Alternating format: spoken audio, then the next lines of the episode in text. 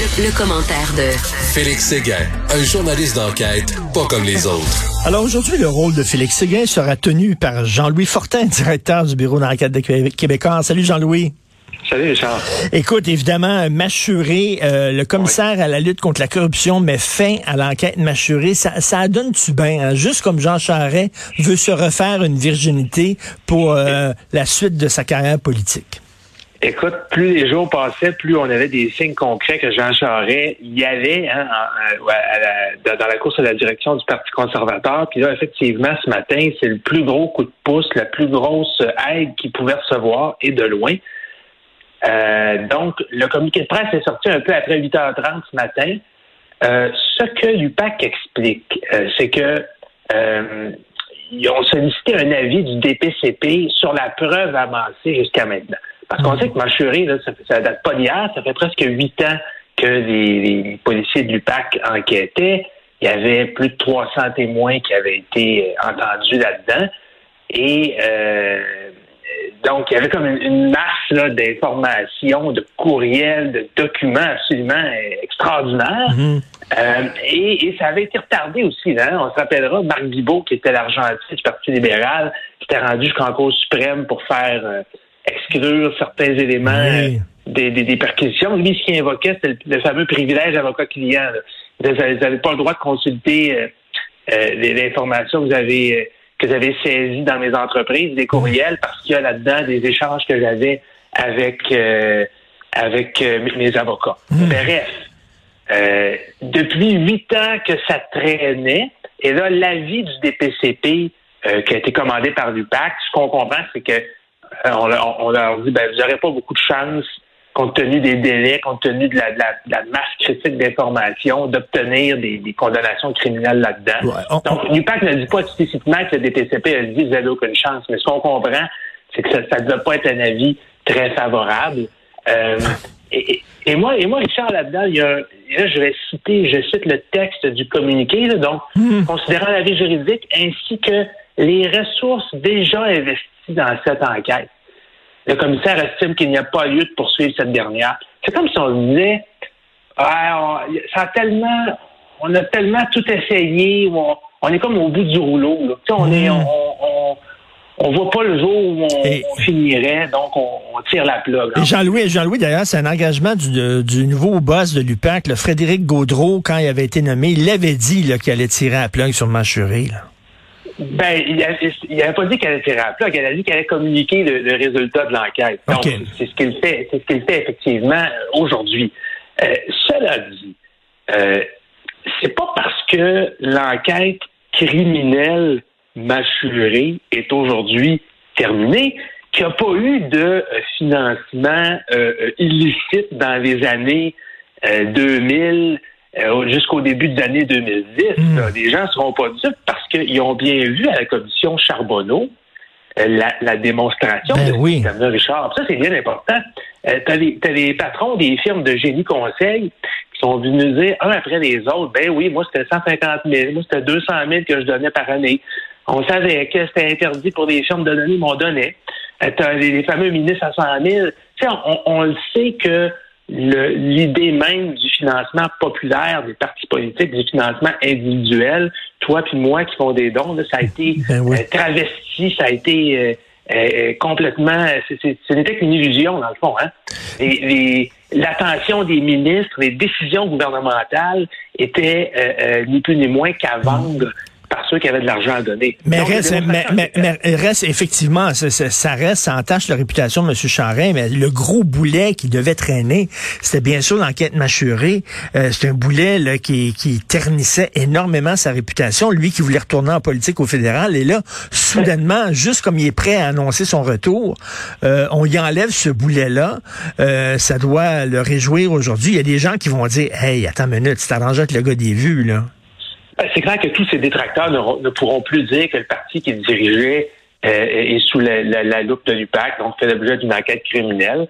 Euh, c'est clair que ça, ça lui enlève une, très, très grosse épine euh, dans le pied, mais ça n'empêchera pas, je pense, ces détracteurs de dire qu'il a dirigé un parti dans lequel la loi sur le financement politique a été travesti de toutes sortes de façons pendant des années. Puis je te le répète, il n'est pas obligé d'avoir des accusations criminelles pour que le système a été démontré. Maintenant, ce que ce qu'on considère aujourd'hui, c'est qu'il n'y a pas assez d'éléments de preuve pour accuser aux criminels des individus qui euh, euh, étaient là à cette hmm. époque. Donc, au plan de la justice, effectivement, il n'y a personne qui va être trouvé coupable là-dedans, mais au plan des apparences, au plan de, de, de l'opinion que les gens peuvent avoir dans la population, ça c'est autre chose. C'est ça, il faut que les gens comprennent. Le DPCP, il y a un dossier, puis là, le DPCP dit quelles sont mes chances de gagner?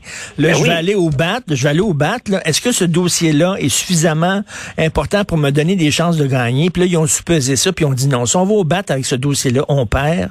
Ça nous intéresse pas, fait qu'on ira pas. C'est ça, là. Et il faut pas oublier que ça prend une preuve là, en droit criminel hors de tout doute raisonnable. Et donc, il faut être convaincu que la personne avait ben l'intention de commettre un crime. Euh, ça prend des, des, des, des, preuves en béton et probablement que dans l'analyse du DPCP, ben, on estime qu'on n'avait pas ces éléments-là. Il faut bien dire aussi une chose, Richard, c'est que les crimes de corruption, euh, ou les crimes de nature financière, ce sont souvent les plus difficiles à prouver, hein, parce qu'il n'y a pas d'arme du crime. Si c'est une scène de meurtre, c'est pas compliqué. Là, T'as des projections de sang, il y a une arme, il y a, y a, des mm-hmm. lieux physiques, tandis qu'une entente tacite de dire gratte-moi le dos, euh, je vais le gratter ben en retour, donne-moi de l'argent, tu vas avoir un petit avantage c'est beaucoup plus, ça laisse beaucoup moins de traces. Ben surtout, surtout les chefs, là, les chefs comme M. Charret, là, tu sais, à un moment donné, tu prends tes distances, c'est certain que c'est pas toi qui, qui mets les, mains dans le cambouis, comme on dit, là. Fait que ça va être ton grand argentier, ça va être exactement. Mais tu sais, de remonter la preuve jusqu'en haut, c'est ça qui est très difficile. Ben, euh, et le remonter, remonter jusqu'en haut, puis il n'y a aucun élément qui a pu démontrer, sinon il y aurait eu des accusations. Donc, aucun élément qui a pu démontrer que Jean Charest aurait pu avoir connaissance d'un système criminel au, strict plan juridique, bien sûr, il n'y a pas d'accusation. Euh, bon, sauf qu'en même temps, euh, après ça, qui a, imaginé ce système, qui, l'a laissé perdurer pendant des années? C'est ça que je pense qu'il y a des gens qui vont être déçus aujourd'hui parce qu'ils auraient aimé le savoir. Hein? On sait qu'il y, y, a des millions de dollars qui ont été donnés euh, en contravention avec ce que le, les, règlements du financement politique prescrivaient. Mais, mais, mais ultimement, aujourd'hui, au plan de la justice, il n'y aura pas de responsable. En tout cas, d'ailleurs, au, bureau d'enquête, vous avez très bien suivi ça. Vous avez même publié un livre ben, euh, là-dessus. Et on a publié un livre parce que c'était d'intérêt public de connaître les, immenses ressources, les millions de dollars, les, les centaines de témoins qui ont été rencontré pendant huit ans par la police. Il fallait le montrer. Ça, a été la plus grande entreprise de l'histoire du PAC.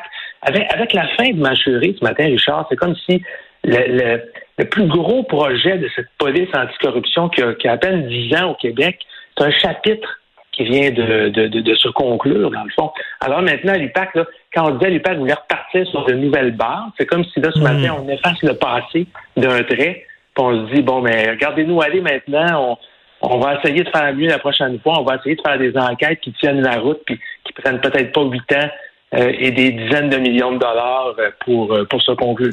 Ben, en tout cas, en espérant que M. Charret n'utilise pas ce genre de méthode au Parti conservateur du Canada si jamais il vient qu'à le, à le diriger. tu veux nous parler finalement des organisateurs de la manif d'Ottawa qui restent en prison, Jean-Louis? oui, ces, ces gens-là doivent peut-être commencer à trouver le temps long. Là. Il y a mhm. trois, trois des organisateurs principaux de la manifestation. Euh, bon, euh, il y avait Steve Charland, donc, qui a été arrêté dimanche.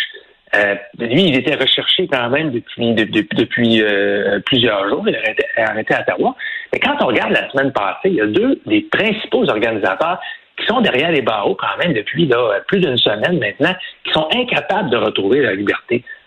Qu'on pense, par exemple, à Tamar Royvich, qui était euh, probablement la, tête d'affiche qui avait organisé une bonne partie du financement. Et elle, la semaine passée, on lui a dit non, non, tu ne sors pas de prison. on s'entend, hmm. euh, Mme Litch, euh, c'est pas qu'on a peur qu'elle commette un, crime grave, qu'elle mette en danger le, public en sortant de prison, c'est que le juge estime qu'elle pourrait récidiver hmm. à commettre des méfaits ou inciter à commettre des méfaits. Et c'est un peu la même chose pour Pat King, euh, un des, des, des, truckers, des camionneurs qui a été les plus, euh, les plus entendus, les plus vocaux pendant cette manifestation-là. Euh, euh Pat même s'il il, offrait via son avocat une caution de 50 000 On a dit non, non, tu peux pas sortir de prison parce qu'on pense que dès que tu vas sortir, ben c'est ça, tu vas recommencer à inciter les gens à commettre des méfaits. Donc, on les garde détenus, on les garde incarcérés pour ça. Ils vont trouver le temps long. Et euh, tu veux nous parler aussi du ministère du Travail?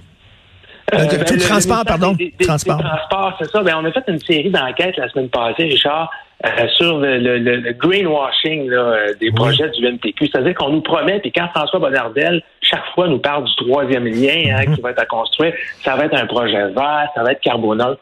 Donc, on s'est intéressé à euh, ce qui s'est passé avec l'échangeur Turco à Montréal, hein, ça, a été en travaux pendant dix ans, finalement c'est fini. Et c'était le premier projet carboneutre. Alors, euh, mes collègues Annabelle Blais et Dominique Cambron-Goulet ont vérifié où est-ce qu'on a acheté les crédits carbone pour, ce que, pour que ce projet-là soit considéré comme vert. Et ils ont trouvé, entre autres, c'est épouvantable, qu'on a financé les crédits carbone d'une centrale hydroélectrique en Inde qui a complètement dévasté l'environnement, qui a causé de la déforestation, de la perte de diversité biologique. Tout ça, on le voyait pas. fait on, on détruit l'environnement en Inde pour permettre à avoir un projet vert environnemental sur papier au Québec. C'est comme si la main droite ne savait pas ce que la main gauche fait. oui. non, c'est hallucinant. C'est une très bonne euh, découverte, ça. Euh, écoute, mm. euh, bon job au bureau d'enquête. Vous faites super un bon travail. Merci, Jean-Louis Fortin. Merci, Richard. Fortin